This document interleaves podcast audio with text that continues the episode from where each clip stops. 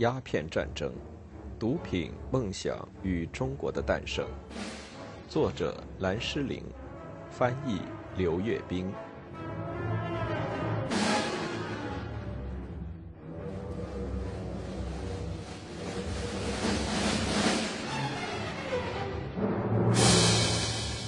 一月七日，摧毁中国炮台的决定性武器是长一百八十四英尺、宽二十九英尺的新式铁甲舰“复仇神号”，是专门秘密派来中国战场的。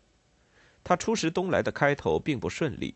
一八四零年年初，它差点没能通过兰子角。当时夜色沉沉，雾气昭昭，它重重地撞在一块岩石上，撞开了一道裂缝。如果不是果断使用了手动泵排水，他没准儿就沉没了。这个不吉利的开头之后，他用了大约八个月的时间，尽管经常为燃料问题而着急，还是在老舰长威廉霍尔的驾驶下驶向中国。一路上遇到过贩奴船、河马、食人族和蝗灾，终于在十一月份的最后一个星期到达澳门，还来得及赶上参加到达广州湾的行动。霍尔满怀希望地称其为辉煌的行动。困难重重的长途航行结束后，他在战争中沿着广州水域炮台密布的河道一路前冲。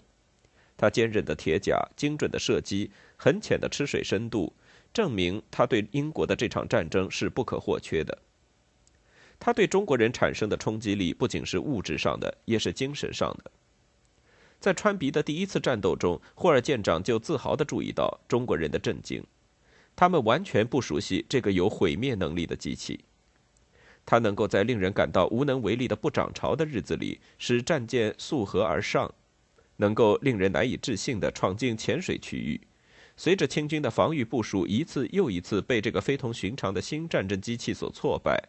复仇神号明显超自然的威力，在中国人中间引起一片恐慌和一团困惑。英军同样也占领并摧毁了虎门西岸的炮台。随后，复仇神号在占领了川鼻的英国水兵注视下，开始歼灭关天培的平底帆船水师。这支船队躲避在川鼻岛北边的水域，他的指挥官判断这里水不够深，英国的大船过不来。可英国的一艘木质单轨纵帆船“拉恩号”切断了川比岛后面的逃跑路线。复仇神号驶到了他的康格里夫火箭炮的射程范围之内。霍尔舰长记得，刚射出第一发炮弹，就见一艘中国战船被炸飞了，船上所有人都一命归天。火光迸射，就像火山剧烈爆发一样，烟雾、火光、爆炸的巨响，以及从半空中落下来炸碎了的人体残骸。让最勇敢的人看到这种情景，都感到毛骨悚然。顷刻之间，双方都惊骇地停了一下。火箭炮很可能是击中了船上的火药库。接着，其他船上的士兵纷纷逃到岸上，任由那些船飘向岸边。到中午时分，全部被英国的炮火击毁。这一天的战况统计如下：清军方面。一个半小时的战斗，结果是两百八十人战死，四百六十二人受伤。英军方面三十八人受伤，但没有人战死。清军一百七十三门大炮被搬除或浇灌封死，十一艘战船被毁。复仇神号的明轮外壳轻微受损。英国舰队喘了一口气，官兵们轮班睡觉，以备第二天进一步行动。但是，一月八日在平静中天亮了。英国舰队行驶到关天培的第二道防线亚娘斜岛和横荡岛，一个老妇人摇着一艘小船迎了上来，带来关天培将军的信：“我们重开谈判吧。”从清朝方面打出白旗的事实，从他们的枪炮造成的令人毛骨悚然的大堆尸骸中，查理一律可能以为，用维多利亚时代帝国主义粗野的教学用语说。他的暴虐行为让他的亲方交涉对手知道了英国的本性，让其明白了在英国军队的火力和纪律面前，中国的炮台是毫无用处的。他的这种看法看来是错了。在以后的几个月、几年甚至几十年里，中国人对此次广州抗英失败的解释，并没有聚焦在英国的力量强大上，而是聚焦在国内的阴谋论上。此次广州抗英失败后不久，他们就认定炮台之所以失陷，是由于清朝方面有内奸，头子是琦善。这方面的传闻大多有一个来源，就是琦善的老对手林则徐。一八四零年十月，听到被免职的消息后，林则徐的反应是相当温和的，谨遵谕旨。表面上看，他以后的几个月是在广州平静度过，宴请科举考试的考官们，制作对联装饰廊柱，整理自己的藏书。但这不可能会是一段轻松的时光，因为等在清政府的这位完人面前的是他的死对头，要完成一项关于他是如何与英国开边训的调查。大约完成于十二月初的琦善报告，可以预料到是批评性的。尤其是要说明林则徐没有很好的履行他当初承诺英国人适当赔偿其烟价的诺言。但是，随着谈判像当初对林则徐不利一样，开始对琦善也不利起来，林则徐开始攻击他这个这时已经很脆弱的继任者。琦善指责他1839年对英国人处置失误，引起这一切麻烦。林则徐。给那些同情他且身居要位的人写了若干封很有说服力的信，反击琦善对他的指责。他指出，恰恰相反，是琦善故意坏了事。他确信，1840年1月英国舰队刚来的时候，被他绝对可靠管用的广州防务吓坏了。火攻船已经准备好钉在英国军舰上，会武功的水手也准备好在英国军舰船体上凿洞，所以他们去了舟山捣乱。他拒绝接受英国人从一开始就是打算绕过广州，到长江口和天津向北京施压的说法。他写道：“逆夷此前所以不敢侵犯者，原因防守严密，众志成城。然其善倒行逆施，泄军心，颓志气，壮贼胆，灭国威。总而言之，其善是个于国不忠的绥靖分子。”他指控齐善遣散军队，拒绝关天培急需的援军和军饷，散布谣言说清军防务一无可施，制造恐慌。林则徐对齐善的批评击中了要害，取得了显著效果。大约在1841年2月中旬，一个名叫玉谦的感情冲动的官员，他在那一年晚些时候亲眼目睹清朝东南地区防御体系的彻底崩溃，请求皇帝弹劾琦善。抗英战争刚开始即遭失败，震惊之余，林则徐试图解脱自己的责任和清军战斗力弱的责任，而将责任推给琦善。他的这种做法对他的同僚是个极好的安慰，他们向愿意听他们解释的人反复解释说，只要我们中间没有汉奸，采取得力措施，坚持进行抵抗，彝人就不会有机会。由于广州的防务是在一月份。接着，在二三四五月份陆续崩溃，阴谋论就成为挽救中华帝国脸面的最好的抚慰剂。中华帝国那些强硬的儒家信徒，把一切归咎于其善及其对英国的外交错置。他们这样做的结果是大大推动了战争的升级。他们的分析表明，要对抗英国军队的碎发枪和复仇神号，只需要有林则徐的英勇抵抗精神就足够了。的确，琦善对取得抗英战争胜利的可能性并没有抱什么幻想，他也没有隐瞒这个事实。一月底，他向皇帝报告他个人对军事形势的看法，对水师完全可用的说法表示了极度蔑视。他认为清军的武器铸造质量很低，炮台容易被封锁住，水师便兵不习风涛，易于晕船，甚至为留在岸上而行贿。最糟糕的是，当地百姓对国家忠诚，令人十分怀疑。查粤省民风，骄薄而贪，华洋杂处，习见为常，且率多与夷加洽。但是，尽管他很悲观，他还是知道，一旦打起仗来，他没有任何理由拒绝援助那些炮台。为此，从十二月底到一年一月初，他向前线调派了八千人兵力。本来设计驻守六十名士兵的炮台，现在平均驻守三百二十名左右的士兵。战争前夕，琦善自己向朝廷报告说，炮台已充满。他把炮台塞得这么满，可能是一月七日战斗中清军乱作一团和伤亡惨重的主要原因。本来清军不应如此溃乱，伤亡不应如此惨重的。更有甚者，为了让士兵坚守阵地、死命抵抗，琦善悬赏一点一万元。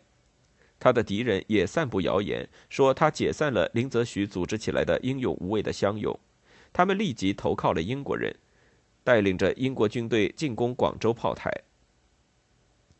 魏源分析：沙角大角炮台兵只六百，洋船炮攻其前，而汉奸两千余踢山后攻其背。玉谦在弹劾琦善的奏折中也附和这种说法，乃闻琦善到粤后散遣壮勇，以致转为汉奸勾去，遂有炮台之现。尽管英国人得到了贪婪势力的当地人。在领航和饮食供应方面的帮助，但英国方面的记载中并没有提到清军有整支军队叛变投降的事例。如果真有这样的事情发生，很难想象他们不会把它记录下来。从绿劳碑以来，英国人就喜欢把对中国的战争描写为把在鞑靼暴政束缚下的中国人解放出来，而中国人对此是感恩戴德的。因此，在战争刚开始阶段的一场重要战斗中，两千名当地人的背叛行为，如果真有的话，一定会是英国人大肆渲染的一个非同寻常的公关胜利事件。广州炮台的陷落，是因为他们完全抵抗不住英国军舰的炮火。关于琦善的谣言，很可能就只是谣言，而非其他。到一月二十一日，两份有趣的文件摆到了琦善面前。第一份是义律新拟定的条约草案，要求割占香港，赔款六百万，平等的外交往来，以及中国新年后立即重开广州通商。作为交换条件，英国将舟山交还给清帝国。第二份是道光皇帝对琦善上年十二月份报告英国所提条件的奏折的答复。现在，道光皇帝似乎开始认真对待英国所提的要求了。尽管义律所拟条约草案较之1842年结束战争的条约要温和许多倍，道光皇帝却觉得逆夷要求过甚，即当大声挞伐。逆夷再获投递字帖，亦不准收受。政治已定，绝无犹疑。琦善的处境现在困难了，义律已经明白宣誓，他要得到他想要的东西，一点儿也不能少。道光皇帝则强调，他不会给义律他想要的东西。琦善除了对义律苦苦相迫，则有繁言之外，其他无所能为，只能拖延时间。这期间，关天培力图修补、恢复虎门的防御工事，并且向道光皇帝撒谎。琦善不仅无视道光皇帝不准收受英国字帖的谕旨。一月二十七日，他还邀请义律出席了在珠江岸边举行的一场盛大的安抚英国人的宴会。这是近五个月来他们两人第一次面对面的会见。身处险恶的外交困境中，琦善是个很合适的人选。他没有抄近路走捷径。上午九点左右，在二十五名军官、五十六名士兵以及由十六名鼓手和笛手组成的乐队的陪伴下，义律来到了宴会地点。宴会的气氛更像是乡村盛大节日，而不像是两个国家和谈代表的会面。河道里挤满了色彩鲜艳的官船，通往双方代表会面地点的大帐篷的路上彩旗飘扬。义律一行在享用了一顿尽管味道不错，但用料奢侈考究、气氛单调乏味的由鱼翅、燕窝、羊肉和美酒组成的早餐后。在一间用黄色丝绸装饰起来的内室里，义律与琦善举行了被他称作是充满敬意的友好的会谈。据另一个英方记载，为解决任何一个敏感问题，他们都喝了太多的樱桃白兰地酒。后来，琦善对道光皇帝几乎不承认举行过有这么一次会谈，他解释说，他是在查看广州的防务时偶然碰见义律的。由于一律一行还没有吃早饭，他只是向他们提供了一些点心。尽管局势对琦善而言看不到希望，他还是试图勉强蒙混过关，为义律所拟草约的措辞而煞费苦心，等待英国军队是否已撤出舟山的消息，重整军队。二月十三日，他在广州收到了另外两个文件，第一个是一道上谕，通知他他已经被道光皇帝的侄子义山和一八三零年代平定新疆战争中的老将杨芳所取代。他们二人将很快到达广州剿夷。第二个是来自查理义律的另一个凡人的文件，要求签署一月二十一日的草约。这是他们在过去六个月中讨论的文件。二月二十日，在琦善沉默了一个星期后，义律送上了草约副本，催促他加紧考虑。当琦善提出要求再宽限他十天时间考虑时，战争再次爆发。二月二十五日，英国军队开始猛攻广州尚存的两道防线，清军竭尽全力，表现很好。在亚娘斜岛的威远炮台上，一小队士兵围着山做转圈行军，每转一圈换一次衣服，给人印象好像有无穷多的军队。但是到了第二天一点三十分，顽强无畏的英国军队突然开出复仇神号军舰，冲向横荡岛和亚娘斜岛。清方炮台内的守军四散逃跑，尽管有大约一千人投降被申请，还是有很多人在慌忙逃下山岗时，或在炮台下方的海滩上被击毙。到晚上，复仇神号有了时间做些人道主义工作，诸如从水中捞起逃跑的中国士兵。几个被吓坏了的中国士兵认为，复仇神号救起他们是为了进一步折磨他们或伤害他们，一直待在水下，最后活活淹死。但总体来看，与六个星期前相比，这一次清军并不拼死抵抗，而是更为实际。调子早已被横荡岛的指挥官们定下，他们把士兵们锁在炮台里，防止他们逃跑。但是战斗一打响，他们自己却乘小船逃跑。结果是，被他们抛弃的士兵们在他们这些长官逃跑时向他们开了炮，而不是向英国人开炮。在另一个炮台，广州当地的士兵率先逃跑，从湖南调来的援军紧跟着也逃跑。溃军逃跑时，拥挤在一座桥上，慌乱中把站在岸边的士兵挤到了水里。后面的人于是把他们同伴的脑袋当作垫脚石，踏着跑过河去。被挤到水里的士兵无一幸存。到三月二十七日，永安炮台、巩固炮台、镇远炮台、威远炮台、靖远炮台全部被英军攻占。用了六个月时间建造这些炮台的清军将领关天培也阵亡。英军发动攻击前，关天培为固解军心、振奋士气，果断地典当了自己的衣物。把换来的钱分给部下每个人两块来讨好他们，但是战斗一打响，他们就开始四散逃跑。关天培抽出宝剑阻止他们逃跑时，一颗子弹打中了他的胸膛。除关天培之外，英国声称生擒中国人六百名，缴获大炮四百六十门。英军方面伤五人。与一月七日的战斗一样。清朝官员将战败原因归咎于内奸，说他们是义律雇佣的变了节的中国鸦片走私贩子，是向英国人和盘托出珠江秘密水道的汉奸。事实的真相则极有可能并不复杂。清军的失败只是因为清军大炮不能旋转，因而不能对准英国军舰或上岸的步兵开火，于是炮手就逃跑了。在之后的三个星期里，英国军队沿着通向广州城的小河流和水道，踩着泥泞的稻田，经过被烧毁的炮台，向广州城推进。一路上，当地老百姓注视着他们，有时也向他们提供些帮助，愿意帮他们搬除诸如在河里竖的木桩等障碍物，或给他们引路。据中国丛报估计，在一至三月中英军事冲突中。清朝方面已经损失了超过两千人，英国方面则有一人死于受伤，三人被自己的武器误杀。到三月十八日，义律回到了双方冲突开始的地方——广州城南的商馆。差不多整整两年以前，他作为一个不受欢迎的文职官员，焦头烂额地离开这座城市。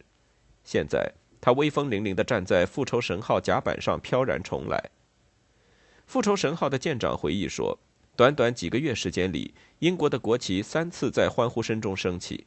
广州现在完全在我们的掌握中。”但是，琦善没有在广州见证义律的胜利。这场外交和军事惨败显露出端倪的时候，道光皇帝采取了能让自己感觉好一些的唯一一个措施，就是把一切问题推到他的钦差大臣身上。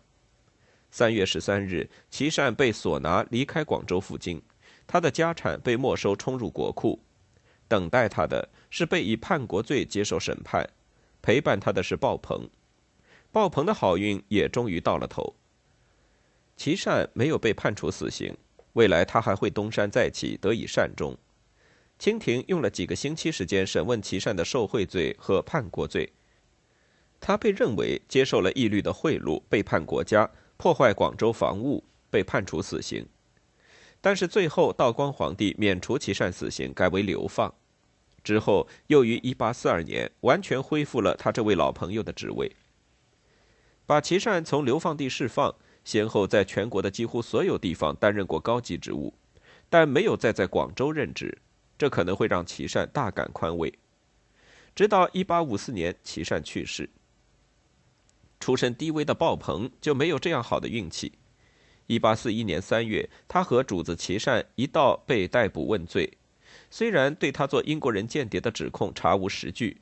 他还是被以未经官方许可私自做买办而被判定有罪，被判处在遥远荒寒的新疆给官兵为奴度过他的余生。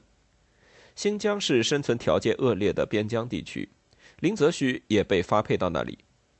英国人甚至还听到更糟糕的传言，说鲍鹏已经被凌迟处死，要剐一万刀，他的家人被处死，他的村子被夷平，方圆二十里之内的乡村。成为一片荒芜。